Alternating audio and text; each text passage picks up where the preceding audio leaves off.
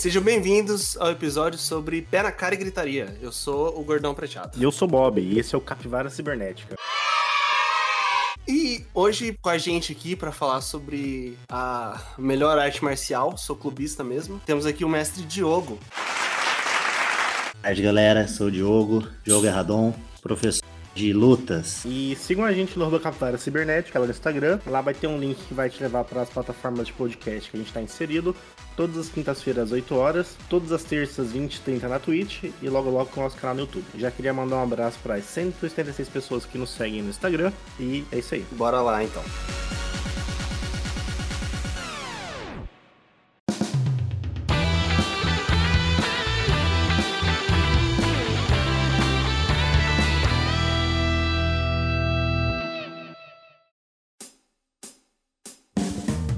Nas notícias bizarras de hoje, a, a, primeira notícia ela teve uma repercussão bem grande, que é a seguinte: bebê do Nirvana, que foi capa do disco Nevermind, processa banda por exploração sexual.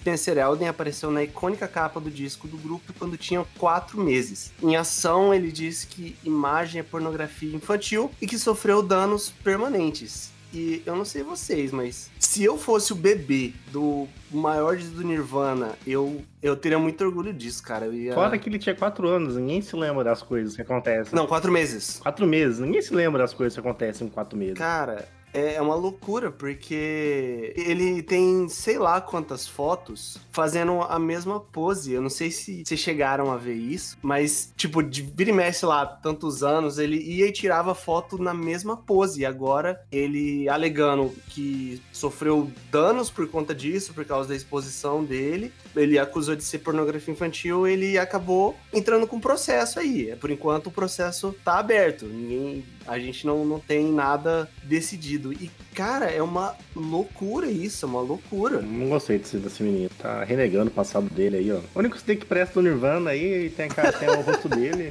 É capaz das pessoas saberem que é o CD é o CD do bebê da capa, que é o nome do Nirvana no disco. É icônico, né, cara? Tem até o um negócio do Simpsons, né? Que tem um episódio lá que é o Bart. O... Eles previram isso aí também? Tem uma camisa, não tem? Que é o Bart, o bebezinho do Nirvana. Foi icônica essa capa de CD. Primeira vez que me mandaram, eu achei que era até sátira, velho. nem, nem dei muita moral. Um que é real agora. Lógico que tem toda a questão de fato de você ter um, um, um, bebê nu na capa. Só que o cara, depois de 30 anos, depois de todo o sucesso, e eles ainda falaram que os pais não assinaram uma autorização de direito de imagem, ninguém nunca foi pago. Na época, eles receberam um dinheiro acho que 250 dólares pelo ensaio. Cara, é simplesmente a, a capa do, dos maiores álbuns de rock alternativo da história. Ah, então tá explicado, né? Que é dinheiro, tá vendo? Porque na época foi 250 dólares, agora eles querem mais. 250 dólares, agora eles querem mais. Ó. Tá tudo explicado, tá tudo explicado. Tá com cheiro de coisa estranha isso mesmo. O que eu achei engraçado é a declaração dele que uma vez ele, mais de 10 anos atrás aí, ele deu uma entrevista e ele falou que era estranho pensar que tanta gente viu ele pelado. Sendo que assim, mano, é quatro meses de idade. Toda criança, quatro meses de idade, vive pelada, velho. Não usa roupa, não. Quem não tem uma foto pelada? Até os quatro anos não é obrigatório usar roupa.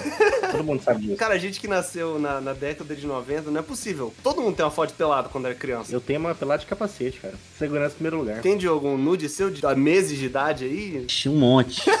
pelado no rio ainda. Aí? Tá com quase capa do Nirvana já, tá pelado na água. Quase. Um pouquinho mais sumato grossense, né? Um pouquinho mais pantaneiro. Ó, o Mirsater tinha que fazer um CD aí, ó. Aí, ó. Entrar pro processo contra o Mirsater. A próxima notícia é, é o seguinte. Carne Wagyu, a mais cara do mundo, ganha versão artificial criada com impressora 3D. Desculpe, você não vai perguntar se a carne é friboi? Cientistas japoneses usaram células tronco isoladas de vacas para criar estruturas como músculos e gordura. Quem não tá vendo a, a foto, cara, a foto desse bife aí que imprimiram é bizarro. Ro. A, a carne Wagyu, o meu sonho é comer ela. É aquele, esse é aquele bife japonês super caro, ó. Isso, isso, que é quentão o quilo. Hum, interessante. Eu, sou- eu sou viciado em carne, né? Sou carnívoro no último grau. E, cara, tudo que é meio que geneticamente modificado é pedir pra dar ruim, né? Daqui a pouco as carnes vão estar comendo a gente aí, ó. Cara, todo filme começa assim.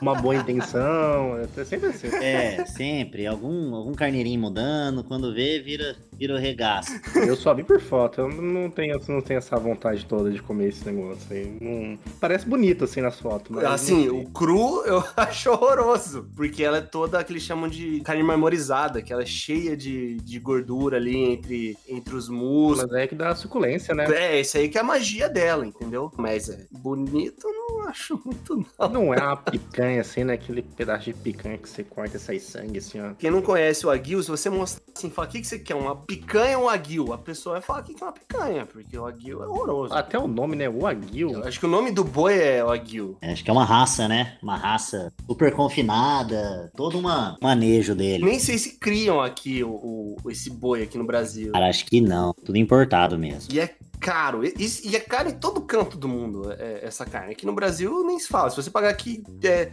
uma carne que é 500 reais o quilo dela, se você comer um só um. Só um bifinho dela ali de, de 300 gramas, preparado, se você for num, num restaurante, ixi, deve ser um prato de uns, pelo menos, pelo menos um prato ali de uns 300 reais. Então, mas deve ser top, deve ser uma carne mar... Menos essa aí feita com impressora 3D, né? É, esse negócio aí não, não, não, não devia chamar carne. Não, não é carne, cara. não, funciona assim. Não é que nem, né, igual, como é que chama lá? Feijoada doce. Não é feijoada, velho. Não tem, não tem linguiça. Feijoada doce? É, tem a feijoada doce, tem a feijoada vegana. Não é feijoada, velho. Não tem linguiça, não tem pé de porco. Então não pode chamar feijoada. As coisas têm chamadas pelo que as coisas têm. Não é feijoada. Não vem do boi, não é carne. Pronto, não vem do animal, não é carne, né? Vamos falar vem do boi, né? Carne vegetariana. Eu tinha um vizinho que era vegetariano, ele fazia churrasco de tofu, cara. É o negócio mais nojento do mundo. É um pedaço né, de negócio meio branco, meio amarelo, com gosto de fumaça. Churrasco vegetariano. Igual o estrogonofe de jaca, né, velho? Puta que eu pariu. Ah, não, esse aí não dá. Aí é Aí sacanagem. é sacanagem. Não é estrogonofe. Pois Aí o brasileiro foi longe demais. Aí, é- aí já é pecado. A, a jaca por si só já não é muito agradável. É, cara, eu tenho um trauma de jaca. Eu não posso sentir nem o cheiro. É ruim. Aí tá aí uma coisa, ó, pros cientistas fazerem, ó. A jaca na impressora 3D que não é fedida. Só isso aí. Não precisa ficar fazendo o aguil.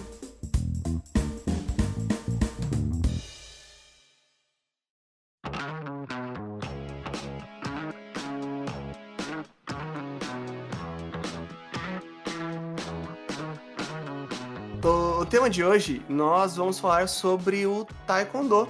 E não temos ninguém melhor para falar de Taekwondo do que um mestre de Taekwondo. Então, Diogo, conta um pouco da, da sua história com Taekwondo, que eu acho que é, é bem interessante, porque eu acho que, diferente de, do que muita gente que tem vontade e começa a, a fazer arte marcial, você não meio que não precisou adquirir essa vontade depois de velho, né? Eu comecei o taekwondo muito cedo, né? Comecei a treinar taekwondo dia 1 de agosto de 1998. Tinha 4 anos de idade, tempinho já. E por livre e espontânea pressão, né? Meu pai, mestre de taekwondo, um dos maiores mestres que o Brasil já teve, já é falecido já, e foi técnico da seleção brasileira e foi um dos responsáveis por trazer o, o taekwondo pro estado. Do Mato Grosso do Mato Sul. Grosso do Sul. Ele que criou a federação em 1995. Então a gente já vem de uma, de uma família tradicional no esporte, né? Na família tem oito faixas pretas. Só, apenas. Lide com isso. Meu irmão também é faixa preta. É algo que a gente leva muito a sério, né? Mas o interessante é que eu falo brincando, mas meu pai nunca, nunca foi muito assim de treinar para treinar. Sempre foi, foi muito lúdico esse processo, né? Sempre foi muito leve. Inclusive, os castigos que nós tínhamos era deixar de treinar. Fazia alguma cagada em casa, ia treinar, perdia exame de faixa. Eu já ia chutar que era, tipo, dar chute na madeira já. Isso era brincadeira, né? Depois do café da manhã, 50 chute num tronco de árvore. Teve uma vez, meu pai é bem roots, né? Totalmente roots, assim, então. Eu falei brincando lá do, do bebê do Nirvana, mas era bem isso. Todo final de semana era pra chácara e lá a gente treinava também. Tinha umas bananeiras. Você começa a bater, ela começa a amolecer a casca, né? E vira um saco de pancada. A brincadeira da criançada era bater na bananeira até cair. Ficava roxa já e a porra da bananeira não caía. Mas foi bem interessante, porque foi sempre uma forma muito lúdica, né? É, eu cresci dentro da academia, cresci nesse ambiente, então foi tudo muito natural que começasse a treinar. E depois que você começa a treinar taekwondo, é um caminho sem volta. Aí você apaixona e, e quando você entende o estilo de vida, os benefícios que ele traz para ti, é fora do comum, assim, é é algo para a vida inteira. Eu acho que uma das grandes diferenciais do taekwondo em relação a artes marciais é justamente o que significa taekwondo, né? Taekwondo é o caminho dos pés e das mãos através da mente. Então é totalmente conectado. Tinha quatro anos de idade. A primeira competição foi aos seis anos em Corumbá. Foi bem, uma experiência bem bacana, bem bacana. Com seis anos você participou de uma competição? Era competição. Já era faixa preta, já. era amarela, amarela ponta verde. Foi o primeiro campeonato estadual com seis anos que eu ganhei, né? Você ganhou? Ganhei. Nossa! Fiz três lutas. A última luta eu ganhei de 33 a 3. Nossa! Pera, pera, pera. Como é que funciona a pontuação desse negócio, gente? Só pra ter uma ideia, qual que é a magnitude disso? Antigamente era, era um ponto encaixado, era um, um, um chute. Hoje a regra tá bem diferente, assim. Hoje tem diferença de chute na cabeça, vale 3 pontos, embaixo vale 2 pontos. Se é um chute rodado, tem um acréscimo de um ponto. Então hoje pontuação tende a ser maior mesmo. Antigamente, cada golpe que você entrava, embaixo ou cabeça, valia um ponto só. Então, na época que valia um ponto só, você encaixou 33 chutes em outra criança, é isso? O que a gente conclui com isso é que foi uma verdadeira surra. Nossa! E o que foi engraçado é que na foto, eu tenho até essa foto, no pódio, meu pai, que era meu treinador, tá com o vice colocado no colo, porque ele tava chorando. Mano, pô, qualquer um. Eu na foto, eu sozinho no pódio e meu pai com um outro, né? Depois de 33 chutes, né? Se eu fosse um adulto, choraria também, que isso. Oh, não, gente. Cadê o árbitro responsável pra parar a luta, né? Falar, não, já tá bom, já, pra que fazer é, mais? Isso foi bem bacana. Aí foi, aí, aí depois você começa a lutar, né? A gente meu pai foi atleta também, academia sempre muito focado em competição. Aí vieram os campeonatos, campeonato brasileiro, campeonato Brasil Ouro, campeonato sul-americano, a gente já, já participou de tudo. Acho que eu tive aí dos 6 até os 11 anos que eu lutei direto, assim, umas 80 lutas, assim, por baixo. Quantas, quantas medalhas você ganhou nesse período aí? Você tem ideia? Luiz, eu tenho, eu tenho uma caixa lá em casa, tá na casa que eu tô reformando. Eu vou fazer um, um muralzinho bem Vou pegar uma parede pra decorar de medalhas. uma parede. muito, assim. Eu tenho muita medalha que eu fui perdendo em mudança. Na mudança da academia eu perdi muitas medalhas. Mas eu acho que deve ter, assim, umas 150 medalhas. Nossa! Rapaz, eu não tenho duas. não tem duas daquelas honra ao mérito, né? Nem é porque eu tenho que ela ter, nunca ganhei nada, né? só tomei porrada só. Com, com, quantos anos você pegou a preta? Só pra gente ter uma ideia. Dos 4 até os 9 anos eu peguei a ponta preta. A vermelha ponta preta é uma faixa antes da preta. Na época, a gente tinha crença, e até hoje eu, eu ainda acredito nisso, que é muito novo para você pegar a preta, né? Taekwondo é um esporte que atrai muita criança, mas ser faixa preta requer uma maturidade interessante, né? Não só no, no aspecto técnico, mas tudo que engloba a parte filosófica, a responsabilidade que você tem com a faixa. Então, eu, aos 9 anos eu peguei a ponta preta e aos 13 eu peguei a faixa preta. Caraca! E, por só curiosidade, Liz, que faixa que você é hoje? Não, hoje eu sou na, na azul e suado, suado. Mas é, é um negócio que, assim, é incrível, porque, lógico, tem, toda, tem todo o agravante ali da coisa que você começou com, com a idade extremamente baixa a lutar. Já tal, nasceu dando bicuda, né? Já, a enfermeira foi pegar já tomou. Com o, o seu irmão, o Iago, ele, ele é mais novo ou é mais velho? Não é nove meses mais velho. E, e foi também bem parecido? Bem parecido. Meu irmão também começou a lutar na mesma época que eu, né? E ele pegou a faixa preta primeiro que eu. Vocês são quase a família Grace do Taekwondo brasileiro, então. a academia que, que vocês tinham, né? Hoje ela não existe mais, só que por quanto tempo ela, ela ficou aberta? Meu pai é, é do Paraná, né? Tinha uma academia, uma academia muito forte, muito grande, na época, em 89, isso. Aí conheceu minha mãe, que morava aqui, e se mudou. Vendeu tudo lá e veio pra cá sem para começar tudo de novo. Ele veio pra cá em 91, foi quando abriu a academia de Taekwondo só. E logo já começou a dar muito certo. A gente já, já trocou para outro prédio, para Dom Aquino, em 93. Só uma dúvida, foi a primeira academia de taekwondo daqui de Campo Grande ou do estado? Você tem ideia disso? Não, em Campo Grande já tinha o mestre Roberto, Roberto Elias, e tinha no estado, em Corumbá, só com o mestre Amadeu. Só que quando o meu pai veio, meu pai veio do Paraná, que tinha uma, uma, uma estrutura de taekwondo muito maior já, né? Já tinha uma mentalidade muito maior, já tinha tinha muita bagagem. Então, quando ele veio aqui era meio bagunçado. A gente, a gente respondia pela federação de boxe ainda. Nada a ver, né? Uma coisa com a outra.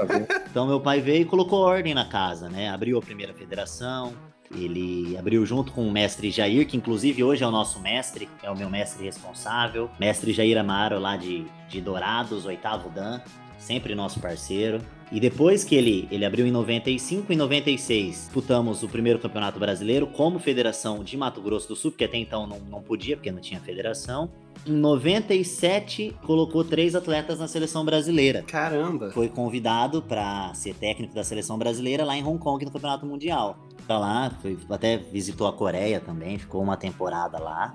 E teve uma aluna, Regiane, Regiane Figueiredo, que é uma grande amiga minha, hoje já não treina mais, mas acho que foi uma das maiores atletas que o estado já viu, em sétimo lugar no Mundial. Caraca! Na época isso é fantástico, né? Então é um, um trabalho assim muito meteórico. Assim. E assim, vou ser bem sincero, as pessoas, pelo menos eu imagino que aqui não fazem ideia disso. Daqui de Campo Grande, do Mato Grosso, as pessoas não fazem ideia disso, não fazem ideia da grandiosidade que a gente já, já teve de pessoas que representaram o Brasil que vieram daqui do nosso estado. Exatamente, Luiz, é bem isso. Aqui a gente tem muito recurso humano de qualidade. O que falta é, é, é, é o investimento, né? Eu sempre falo, porque a gente vive num estado que nem o futebol dá certo. É. Nem o futebol dá certo, sabe? Absurdo. E como que os outros esportes vão, vão funcionar assim? É na raça, né? Também não pode abrir mão, mas é na raça. Hoje, nós temos aqui no estado Inclusive, o único atleta da seleção brasileira é da academia, da Erradão Fighting, que é o Natan, seleção brasileira de Taekwondo. É o único que está emplacado lá. Inclusive, em 2020, nós iríamos para a Hungria disputar o Mundial, só que por conta da pandemia cancelou tudo, né? Então, assim, o, o recurso humano tem, só que o problema é que o esporte não chega para todos, né? Inclusive, um dos projetos que nós temos, que agora uma pausa por conta da pandemia também, mas já estamos retomando, essa questão social, né? E levar o taekwondo para todas as pessoas. O taekwondo como ferramenta social, ele é fantástico. Vale ali desde criança todos os aspectos de disciplina, de respeito ao próximo, de hierarquia. É bem bacana. Eu falo por mim mesmo, eu sempre tive um gênio muito difícil assim. difícil, era muito engraçado até porque é, filho do mestre, sempre parecia que eu tinha as regalias, né? Privilegiado, Ao né? contrário, eu, eu sofria, eu sofri três vezes mais do que qualquer um. É aí que apanha mesmo. Ganha sem dó, porque você não tem que dar satisfação pra nenhum pai, né?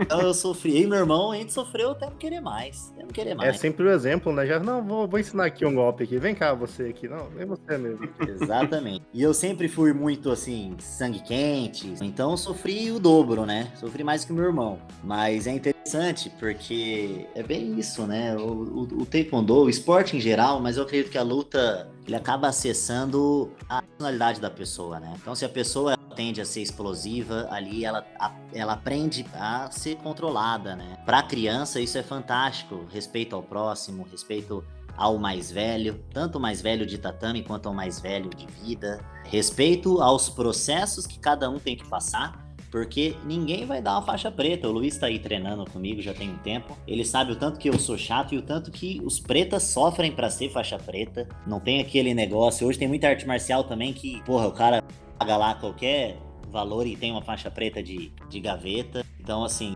respeitar os processos que o corpo, que a mente precisa amadurecer para atingir esse status, ele eu acho que é um dos maiores ensinamentos que o Taekwondo pode passar. E continuando a, a cronologia lá sobre a história do seu pai, Nós fomos para um salão grande ali na que aí é a academia Córeo, né? Já tinha o nome de Córeo, mas aí virou Córeo, tinha musculação, luta e ginástica. Ali na Marechal Rondon, uma academia bem grande. Ali, além do taekwondo, a gente começou a trabalhar a parte da musculação, então é, expandiu muito assim. O meu pai cuidava da parte de lutas, minha mãe cuidava da administração da musculação. E comecei a treinar. No primeiro dia de aula ali, eu, eu comecei a treinar já no salão novo. gente treinava no chão duro. Hum. E aí foi, é, 2000 a gente foi teve o segundo melhor resultado do Campeonato Brasileiro, geral. Até, até hoje é o melhor resultado que, que o estado conseguiu. Meu pai, diretor técnico da Federação Sul-Mato-Grossense, né? Conseguimos o segundo lugar geral do Campeonato Brasileiro e o primeiro geral do feminino. Em 2004, meu pai sofreu um acidente. Casa mesmo, a gente tava brincando de piscina e ele sofreu um acidente na piscina.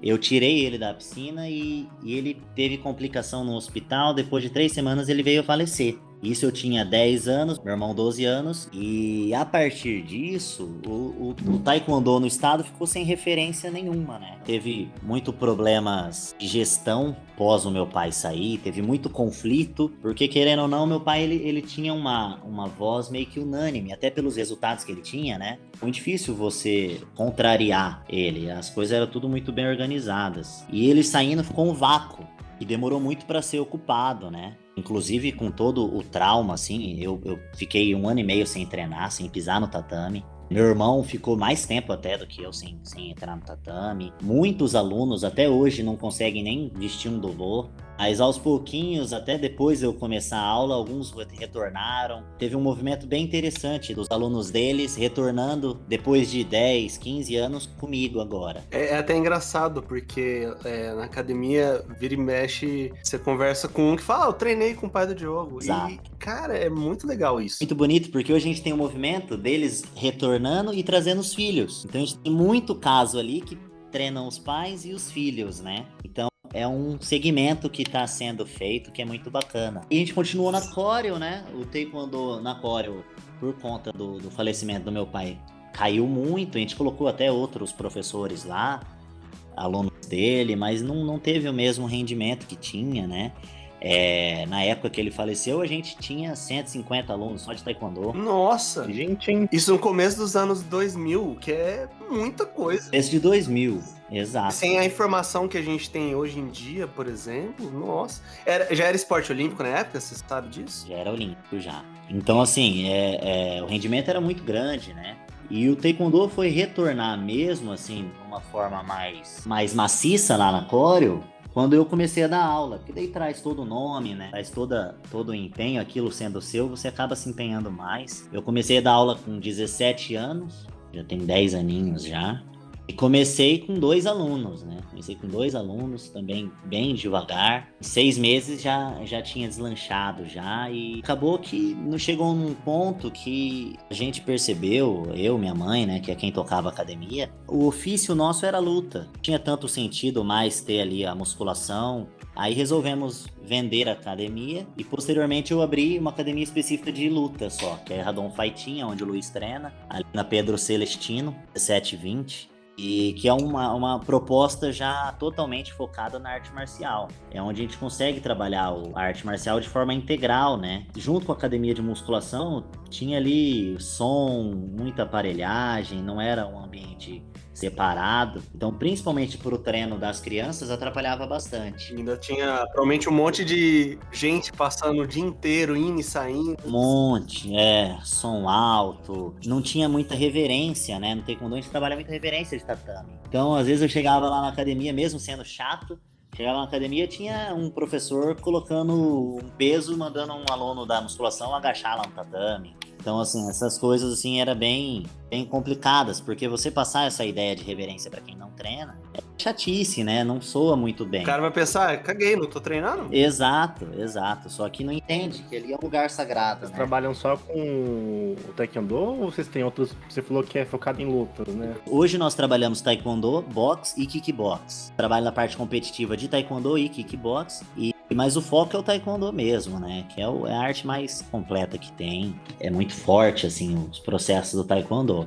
E a gente abriu em 2017 a Radon Fight Team, que é nesse salão novo, com uma repaginagem diferente já. A gente já viu numa proposta mais da para resgatar essa questão do nome também, né? O nome Radon é um nome muito forte porque ele é um nome espanhol, nosso meu sobrenome. Só tem a gente no Brasil com esse nome, então criou uma identidade interessante. Qualquer Radon que vocês acharem é parente. Caraca. É bem interessante por isso. Então a gente trouxe já esse nome de Radon Fight Team justamente para as outras artes marciais, né? Eu acredito assim, eu, eu sou fã número um do Taekwondo. Para mim, a maior arte mais completa que tem é o Taekwondo, tanto no aspecto técnico quanto no aspecto físico e mental. Mas eu acredito que onde acaba uma arte começa outra. Então todas as artes marciais têm o seu valor único, né? Em 2012, tem nove anos aí, eu comecei a treinar boxe também. Sou professor de boxe hoje. É uma ideia muito parecida com o taekwondo, tecnicamente, só que não mesma reverência, né? Não tem a graduação, então é uma, é uma, uma opção assim mais livre de dogma, mais livre de marcialismo.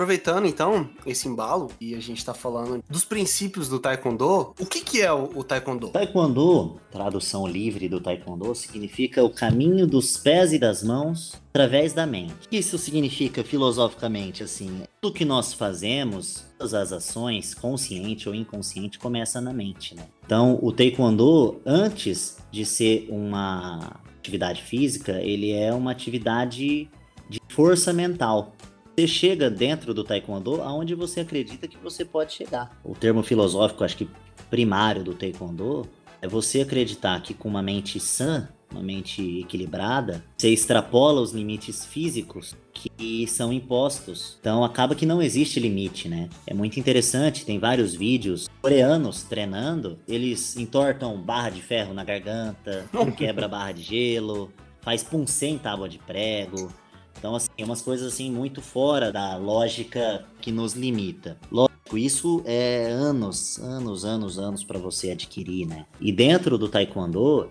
a tem alguns princípios que, que norteia o, o praticante princípios sociais, inclusive, e dentro da Coreia do Sul, ela, ele é quase que uma, uma religião, né? A Coreia do Sul, 45 anos sendo dominado pelo Japão, a cultura sendo atrofiada, né? A cultura toda cultural de guerra, né? Não podendo expor sua cultura.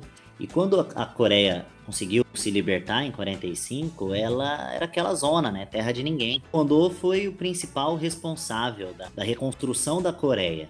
Tanto é que hoje a Coreia do Sul tem a educação número um do mundo, maiores economias do mundo, né? A maioria das, das empresas de tecnologia é, é, coreana e muito muito se deve ao taekwondo. Na Coreia o taekwondo ele é matéria escolar. Caraca. A gente tem a educação física aqui no Brasil, lá é taekwondo. Lá é chute na gurizada. Inclusive cada ano letivo é uma faixa que você passa.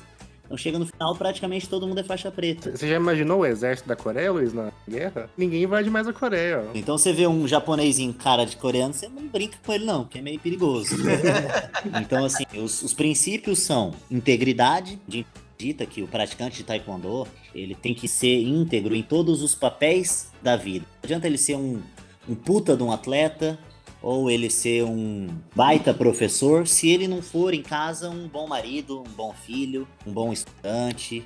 Então, um dos primeiros princípios é a integridade, é você ser inteiro em tudo que você faz. E o segundo é perseverança, você nunca se render, né, dos problemas. Cordialidade, sempre ajudar o mais necessitado ou os mais velhos. Autocontrole, você ter o domínio espírito indomável. O espírito indomável, ele é, de certa forma, a junção de todos esses princípios.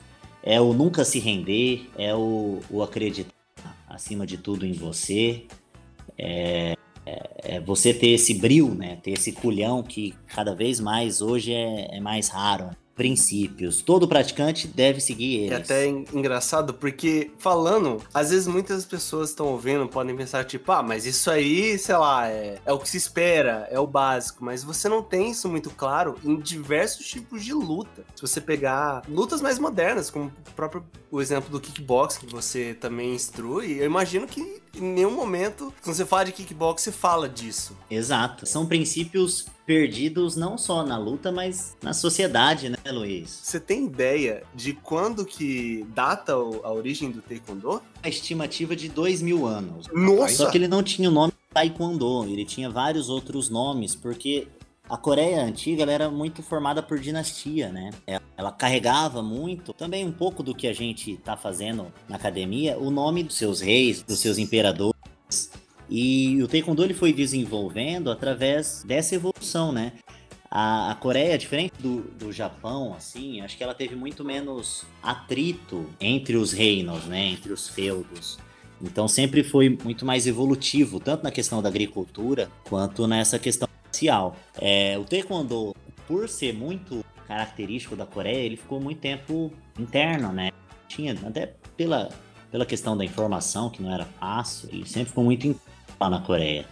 E ele, ele veio para o mundo em 45, depois da Segunda Guerra Mundial, quando a Coreia se libertou, onde juntou os maiores mestres da Coreia e resolveram padronizar, né? Colocar ordem, padronizaram, colocaram o nome de Taekwondo, que é uma base filosófica também, na, na não tem uma, uma, uma, tradução livre. Em 51, fizeram um programa de expansão, enviando mestres de Taekwondo para várias regiões no mundo. O primeiro foi para os Estados Unidos, no Brasil chegaram 63, com o mestre Kim, no Rio de Janeiro. E a partir disso o Taekwondo explodiu, né? O Taekwondo tomou uma, uma proporção muito, muito avassaladora. Sim, porque até então, dentro das artes marciais que nós tínhamos, não tinha nenhuma arte marcial que fazia o que nós fazemos, né? De chute rodado, de voadora, de todo esse essa base filosófica que o taekwondo traz, muito espelho do budismo, do taoísmo, né, que é a, é a religião principal deles. Então o taekwondo ele trouxe muitos adeptos assim.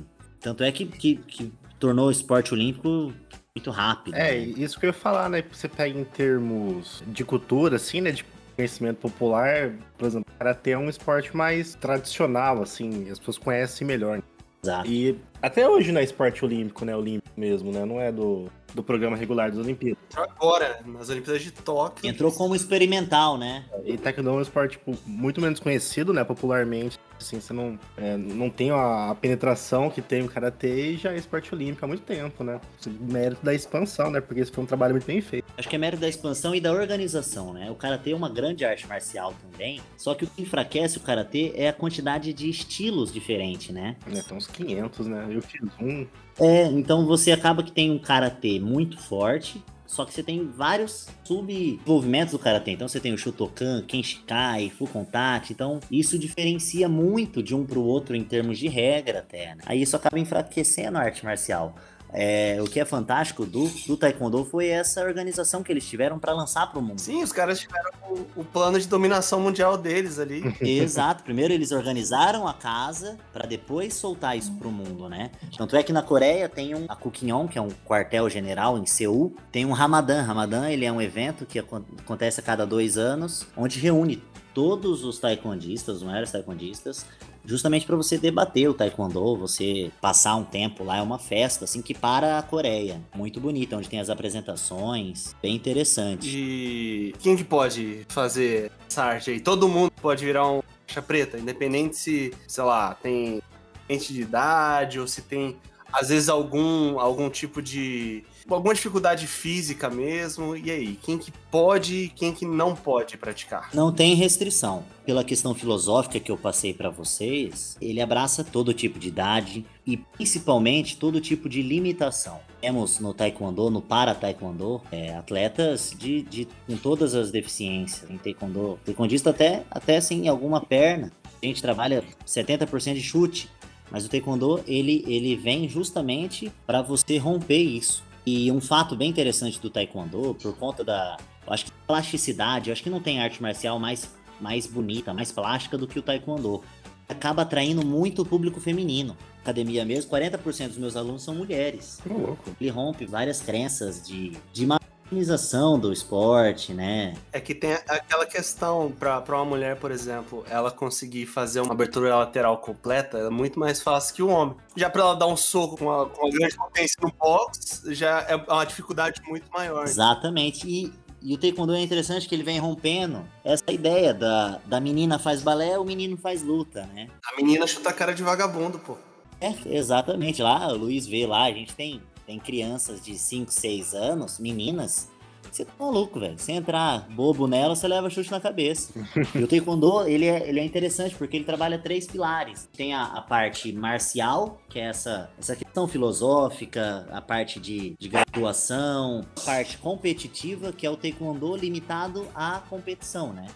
para você poder transformar uma arte marcial em competição, você tem que limitar ela, porque a gente treina ali para matar, né? É, você treina técnicas letais ali.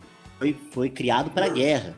Você trabalha em competição, você consegue deixar ali dentro de uma linha tênue entre o que é esporte e o que é defesa pessoal. A gente trabalha sempre essas três pilares e juntando tudo isso a parte de rua, a parte da defesa pessoal, que é o matar ou morrer, ou se proteger, né, de todas as violências que, que todos nós estamos correndo risco, né? E acaba que para a mulher, naturalmente, a mulher corre muito mais risco do que o homem, é o, é o público mais visado, né? O taekwondo, ele, ele, ele serve como uma luva. Você falou que é 70% chute, só que para muita gente taekwondo é, é só isso, é só chute, só bicuda. Eu imaginava também que era só chute. E tinha soco, né? Valia ponto, inclusive. Ué, como assim? Acho que um dos problemas do Taekwondo é, é a limitação que ele ficou pela competição, né? Então acaba que o público leigo ele vai, ele vai olhar pro Taekwondo quando tá passando nas Olimpíadas, quando tá passando no Mundial. E chega lá ele é chute, basicamente. Porque é uma luta de média e longa distância. Então eu não preciso ficar perto do, do meu adversário para acertar ele, né? Eu consigo acertar ele em dois metros, dois metros e meio de distância. Naturalmente favorecia mais o chute. Só que dentro do taekwondo a gente não tem restrição física para atuar. Então a gente trabalha cotovelada, trabalha joelhada, cabeçada, trabalha ponta de dedo, faca da mão, tudo dentro dessa, dessa didática marcial. Cada faixa que você passa do taekwondo é uma matéria, como num ano, num ano letivo, né? Então eu sou faixa amarela, eu tenho uma quantidade de técnica de defesa, de técnica de ataque, de poncer e de chute para dominar para poder passar de faixa. E da forma como eu vou aprimorando a minha técnica, eu vou aumentando a minha faixa, as técnicas vão cada vez mais, mais rígidas, vão dependendo cada vez mais da fisiologia do meu corpo e vai ficando cada vez mais livre a defesa pessoal. O objetivo final do taekwondo é a defesa pessoal, é você poder proteger a si e os seus queridos da melhor forma, porque a defesa pessoal é primeiro se proteger. Então você precisa físico para a técnica ser, ser agregada. Então, no Taekwondo a gente usa tudo, né? Tanto é que que é o que nós estamos vivendo hoje no Taekwondo é o tamanho de diferença que tem do Taekwondo competitivo para o Taekwondo tradicional. Taekwondo competitivo, depois que entrou um sistema eletrônico, que é a, a colete eletrônico, é a forma como computa os pontos na, competições oficiais. Que a regra favoreceu muito menos a agressividade, muito menos o recurso do atleta e mais a estatura, mais controle de perna. Então o taekwondo ele vem descaracterizando muito por isso. Nas Olimpíadas mesmo, eu, eu, eu aguentei ver um round só e desliguei a TV e fui dormir.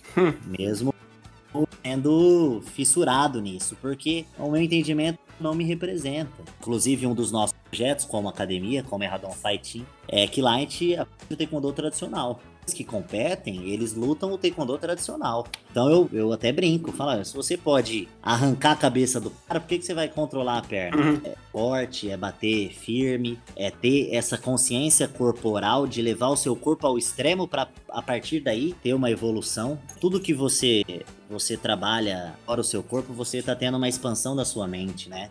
O caminho da mente para o corpo é, é idêntico do corpo para a mente. A gente tem, sempre está trabalhando nessa, nesse equilíbrio entre mente, corpo e corpo e mente. Então, se eu consigo uma expansão mental, uma expansão emocional, naturalmente eu vou ter uma fisiologia melhor. E o inverso também ocorre, né? Só ficar claro para os ouvintes que isso é um processo, tá? Não Exatamente. saia da sua casa achando que você vai quebrar o muro no soco. Você vai quebrar a mão.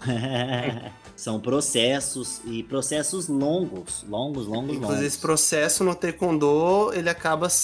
Uma das formas acaba sendo as graduações de faixa, que é algo. É bem comum, né? Em, em artes marciais, a gente ter essas. A mudança de, de faixa, geralmente cada faixa com seu significado. E, e quais são as faixas do, do Taekwondo? E quanto tempo mais ou menos leva assim para você sair de faixa branca, que é inicial, até a faixa preta, que a gente chama de final, mas tem umas coisinhas a mais ali. A média do, de formação do Taekwondo é seis anos. Cinco, seis anos, dentro de um praticante que, que faz todo dia, contínuo, né? Lógico, tem variações. Por exemplo, eu tenho, eu tenho, já tive um aluno que era faixa preta de karatê. Ele já tinha uma técnica muito bem, muito paralela com o que a gente pratica no taekwondo já tinha um nível consciencial muito grande, já tinha uma maturidade muito grande. Ele pegou a preta de taekwondo em três anos. Então, é, o taekwondo ele nunca vai seguir um protocolo rígido, né? É, ele é todo baseado em filosofia. Então, nós começamos na faixa branca, de pureza, ali é onde você tem uma branco para ser construído algo. Da faixa branca a gente passa para a faixa amarela, é o início de tudo, significa terra fértil, é onde você prepara ali um terreno para que você consiga construir algo. Da faixa amarela a gente passa para amarela ponta verde e, e, da faixa ponta verde a gente vai para faixa verde. Na faixa verde o significado dela é que já floresceu, já deu frutos. Então é onde a partir daí o praticante começa a ficar mais consciente das técnicas que ele está praticando e consegue ter mais consciência até da letalidade que ele está praticando. Até aí é tudo muito lúdico, tudo muito muito sem tato, a parte marcial, né? E é onde ele começa a extrapolar os limites do corpo, é onde entra muito mais os chutes rodados, entra muito mais as voadoras e da faixa verde vem a faixa ponta azul, verde com a ponta azul. Da parte Ponto azul vai para a faixa azul, que significa céu. O caminho da planta, né, da flor que sai da terra e floresce e vai em direção ao céu. A faixa azul significa liberdade, que é justamente o, o praticante poder usar ali o ter a destreza de, de tentar, onde ele tenta um quebramento mais difícil, geralmente é onde começa a competir, metade do caminho, da branca para preta. Depois a faixa azul vem a azul ponta vermelha, azul ponta vermelha vem a vermelha, que significa perigo, ele já está muito longe da branca, mas também está muito longe da preta. É onde a, maior, a maioria dos praticantes de, desistem, porque ou ele se acha muito bom, perde a motivação, ou ele se acha muito ruim para a faixa e ele também perde a motivação. Então é onde precisa do maior, maior empenho mental, da maior equilíbrio mental para poder romper isso. Depois da faixa vermelha vem a vermelha ponta preta e depois a faixa preta. A faixa preta significa a sabedoria. Ele já passou por todos os processos. E a preta, por conter todas as cores, ela é um camaleão. Ela tá ali para ajudar os que estão nessa caminhada até a faixa preta atingirem objetivo também. Então todo faixa preta, ele é um servo. Ele tá ali para ajudar os outros que vieram depois deles atingir o mesmo objetivo. Inclusive na academia, os usos pretas eles estão ali prontos para ajudar, desde os faixas brancas até os faixas coloridas, de alguma dúvida de técnica, todos são professores ali. E todos têm uma responsabilidade muito grande de preta. Que nós acreditamos que a faixa preta, por todo esse empenho, por todos esses processos que nós temos que passar, nunca pode ser um artifício de ego. Então a faixa preta nada mais é do que serviço, né? Pirâmide invertida. Eu chego na preta e eu tô no começo para servir. E, e, eu brinco até que as faixas coloridas ela, elas são como processo de gestação. Então, os nove meses que, que nós passamos dentro da barriga é o processo de faixa branca até a faixa preta. E quando você pega a faixa preta é onde você realmente começa a praticar o taekwondo. É onde você vai trabalhar todo o seu caminho de faixa colorida em busca dessa perfeição. Quando você ensina, você acaba reaprendendo depois. É muito interessante, porque ali eu trabalho taekwondo já há 23 anos, desde os 4 praticando. Às vezes chega uma criança de 6 anos, faixa amarela, que mostra uma técnica de chute de uma forma que eu nunca vi, de um jeito que eu nunca vi também. Então, é, é acaba que aprimora a, a, arte marcial nisso, né? Então não, não existe a ideia de terminei. Se tá evoluindo sempre, tem que evoluir junto com a arte. E principalmente, eu tenho que trazer evolução para a arte. Então, é muito interessante isso, porque quando acaba acaba se tornando mais do que uma luta, né? Quando ele, ele se torna um estilo de vida. Puxando um pouco essa questão social, só para comentar algo, porque, bem, hoje eu tenho 27 anos e eu comecei na Taekwondo com 13, eu acho. Eu fiz dois anos de taekwondo antes, quando eu era mais novo, e depois parei 10. Só que quando eu era mais novo, eu só, eu só conheci o taekwondo por causa de um, de um projeto social aqui do meu bairro. Porque eu treinei esses dois anos de graça, num projeto social que acabou abrindo porta e trazendo, digamos assim, é algo que. um, um conhecimento de um negócio que eu, se não tivesse isso, eu não saberia. Eu, e eu gosto pra caramba. Desde então, eu sempre gostei. Demorei muito para voltar a treinar treinar, mas foi algo que, se não fosse um, essa, esse conceito de ser não só algo, uma, um, uma luta só bicuda na cara, talvez eu, eu, estaria longe de uma arte marcial que eu acho incrível e que eu tenho muito prazer em praticar. Olha, Luiz, como é interessante o trabalho social, né? O taekwondo ele tem uma capacidade social gigante, né? E a gente não precisa de muito para treinar. Nada, na verdade. Como eu falei, eu comecei a treinar não tinha tatame, era no chão duro. Você tendo um, um, um bom mestre, um bom professor, um projeto que coloque esse professor, esse mestre em vias de dar aula, eu tenho certeza que em médio médio, curto prazo, a gente poderia ter uma, uma mudança significativa na sociedade. Retomando a Coreia, hoje a Coreia é um, é um dos países com o menor índice de violência do mundo, né? Ah, mas é porque as crianças aprendem taekwondo na escola, e realmente... Imagina, vou brigar como? Vai esperar, né? Tem que aplicar.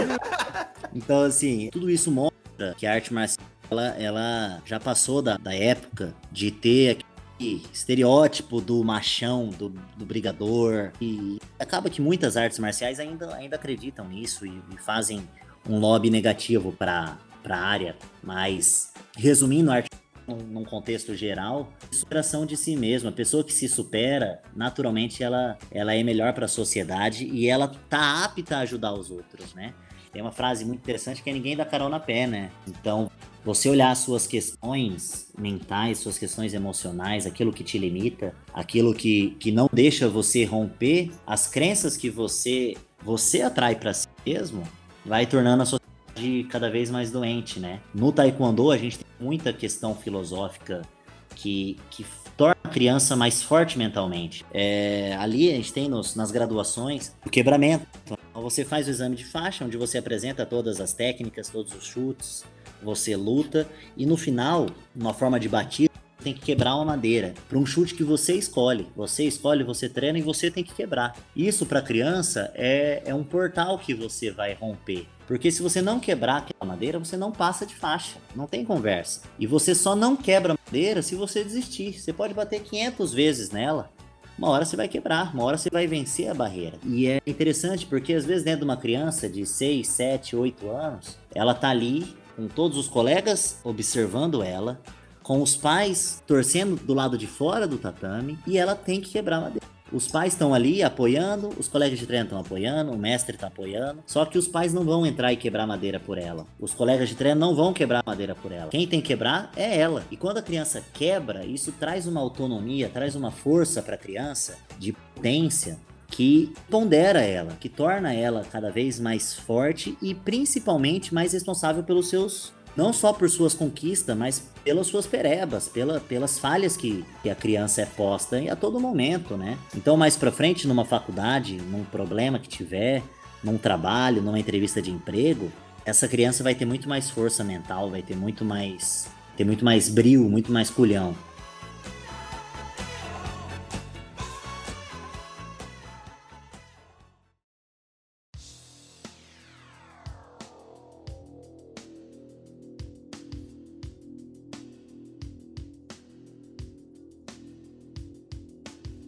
Vou falar um pouco da parte competitiva, porque, é, queira ou não, o Taekwondo ele tá na maior vitrine de esportes do mundo, né? Tá lá no programa olímpico faz uns anos aí. E a minha primeira dúvida é: a Olimpíada ela é o maior evento pro Taekwondo ou tem alguma coisa assim? Que... Tem um campeonato lá na Coreia, assim, secreto, tipo. Secreto? É uma competição que você recebe um, uma, aquele do, do filme do Van Damme lá, do último Dragão Branco. É, ou tipo um clube da luta de Taekwondo na Coreia, assim, sabe? No submundo coreano. Ó, pelo que eu vi aqui, Taekwondo é esporte olímpico desde 92, é isso? Ele estreou em Seul, acho que 88 e 92. Participou como esporte de exibição, ficou ausente em 96 e voltou em que ano? Acho que 2000. As Olimpíadas é o maior campeonato. Maior campeonato, acho que não só no taekwondo, tirando o futebol, né, todos os outros esportes, acho que as Olimpíadas acaba sendo o supra-sumo da, de competição. E a partir das Olimpíadas, acho que depois das Olimpíadas vem o Campeonato Mundial. Mundial de Taekwondo ele é, ele é feito a cada dois anos. É muito grande, é um evento único. Eu imagino que esse Mundial ele seja bem organizado, porque assim, tem algumas artes marciais aí que tem uns 30 mundiais por ano. E aí a galera sempre fica em dúvida o que, que é o que vale. Igual no boxe, tem 15 mil federações, tem 15 mil campeões mundiais de boxe. Exato. Tem umas artes marciais que tem, tem cinco campeão mundial estadual por academia, né? Ninguém entende, né? Tem que chegar alguém pra unificar tudo aí, pra ficar padrão. Exato, ó, se eu controlar minha língua aqui, mas, mas é bem isso. Tem muita arte marcial que é isso, é mundial, mundial, mundial, mundial. Os caras fazem o mundial no bairro. É, faz o campeonato interno de academia e é campeão mundial. Então, assim, no Taekwondo não tem isso. Primeiro que a gente tem uma federação única, né? A WT é quem regula toda a parte competitiva.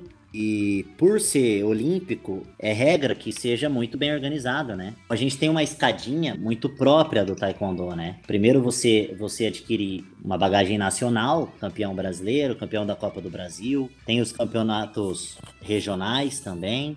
E a partir disso, nós temos um ranking nacional, né? Do Grande Slam. Então, no Grande Slam, que é a formação da seleção brasileira de Taekwondo, ali o primeiro e o segundo colocado do Campeonato Brasileiro, o primeiro e o segundo colocado Copa do Brasil e os três primeiros do ranking. Eles disputam no campeonato interno, que formam a seleção brasileira A e a seleção B, que são os suplentes, né? A partir disso, você é classificado para o Mundial.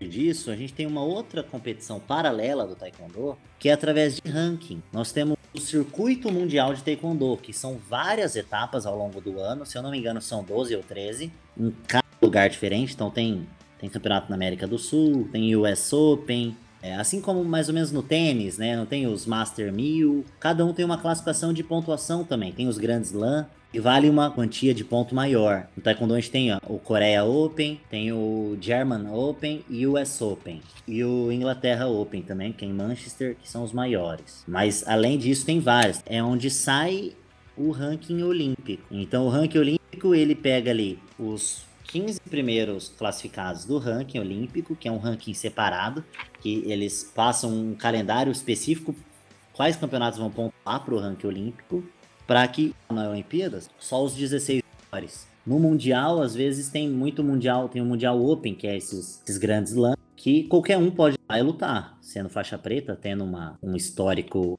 equilibrado de luta, eu faço a inscrição e começo a lutar com 360 atletas. É uma peneirada até que chega em 32, que daí já são os, os mais altos do ranking, já entra nessa fase. Aí eu posso ir o Mundial de um Grand Slam. Isso serve para quem não é uma seleção nacional. Por exemplo, eu não consegui um, um ranking para atingir uma seleção na, é, nacional, mas eu posso fazer o circuito mundial. Aí eu vou por conta, representando a minha academia, posso ter um rendimento de ganhar eles e chegar até numa, numa Olimpíada sem necessariamente ser da seleção brasileira. Isso que é interessante no Taekwondo. Algum país ou algum grupo de países que dominam o competitivo, tipo a Coreia. A Coreia realmente é, regaça no, no, no, taekwondo? É tudo isso? É, a Coreia, ela, ela sempre foi potência e acredito que sempre vai ser. Hoje já não é a maior potência. Depois que teve esse processo de, sistema eletrônico, que o, que o taekwondo competitivo mudou muito,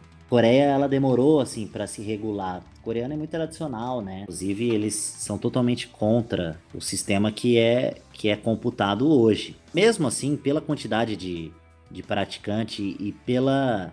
Eu brinco que o coreano, ele, ele rola um doping genético ali. O, o, o pé do coreano parece uma chapa, velho.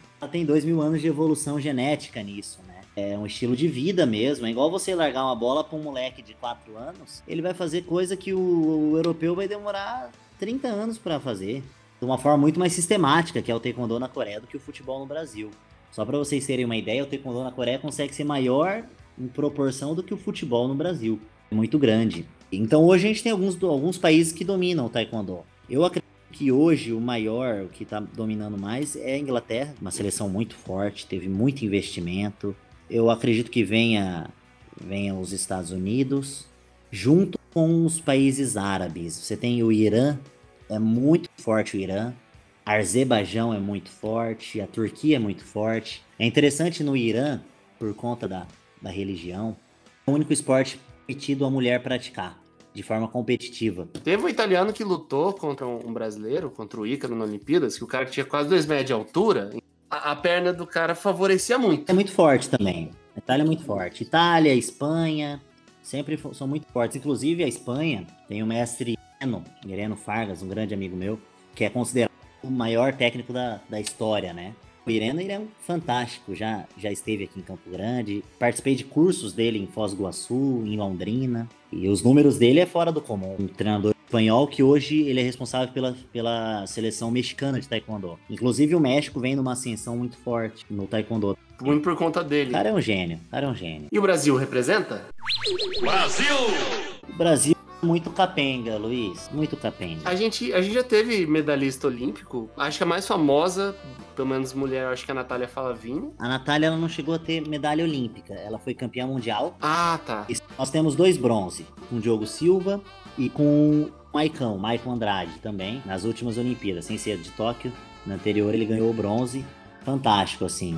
Por um investimento que a gente tem, qualquer atleta chegar e ganhar uma medalha é fora da curva, assim. Ah, incrível. O resultado expressivo do Taekwondo acho que é com a Natália ainda, com a Falavinha, que é o ouro em 2005 Mundial. Ela era brava mesmo? Porque na época eu não acompanhava. sempre foi diferenciada, né? A gente acompanha a Natália desde, desde o juvenil, com o mestre Fernando Madureira, também grande amigo meu. Foi técnico da seleção seleção brasileira por muito tempo. E a Natália, desde o juvenil, ela, ela vinha papando o título até, até não querer mais. O problema foi as lesões, né? Depois da lesão que ela teve, ela nunca mais conseguiu voltar no rendimento. Só mais uma, uma pergunta pra gente encerrar. E o Diogo Erradon, por que, que ele não foi pra seleção brasileira? Então, eu acho que, que foi vários, vários acontecimentos, Luiz. Eu acho que o primeiro foi com o falecimento do meu pai, né? Fiquei ali um tempo sem treinar e depois eu fiquei sem mestre, né? Então acaba que eu me treinava, eu treinava com meu irmão, treinava com o Fernandinho, inclusive é companheiro de treino seu, japonês, que é meu irmão de tatame.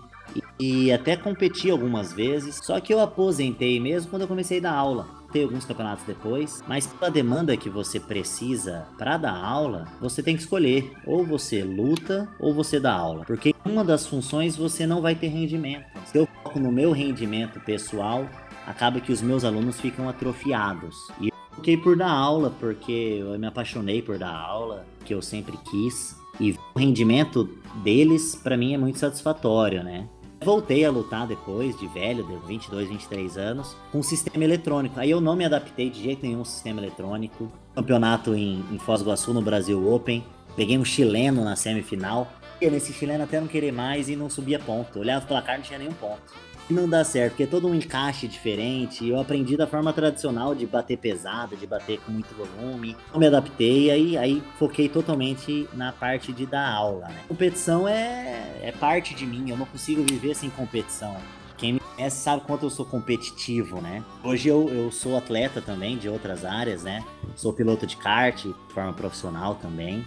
A Lina ela tem que ir pra algum canto, né? Não tem como, senão explode. Mas no kart não dá pra você levantar o pezinho e dar um chute na cara do amigo. É, já não vale, né? Exatamente. No kart não tem muita conversa, não. Adrenalina é um vício. Eu não consigo viver sem. Eu brinco até, porque se eu começo a fazer paro ímpar, eu já, já puxo o campeonato mundial de paro ímpar pra disputar. Pra mim só faz sentido se for assim. Inclusive eu comecei a treinar tênis. Né, Deve ter uns dois meses comecei a treinar tênis. Já tava vendo competição de tênis já. Aí machuquei o joelho, tive que dar uma parada, mas funciona na competição. Então a competição ela é muito interessante. E é realmente uma pena o caminho que o Taekwondo tá, tá seguindo na competição.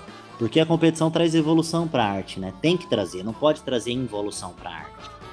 Eu realmente espero que a gente regule isso logo. Bem, mas assim, se você dá um, um chutezinho na cara do colega e ele cair, vale nocaute do mesmo jeito, né? Tá valendo, né? É o que eu passo pra vocês, né? O corpo é o mesmo. Dói do mesmo jeito. Então é isso, esse é o segredo. É isso.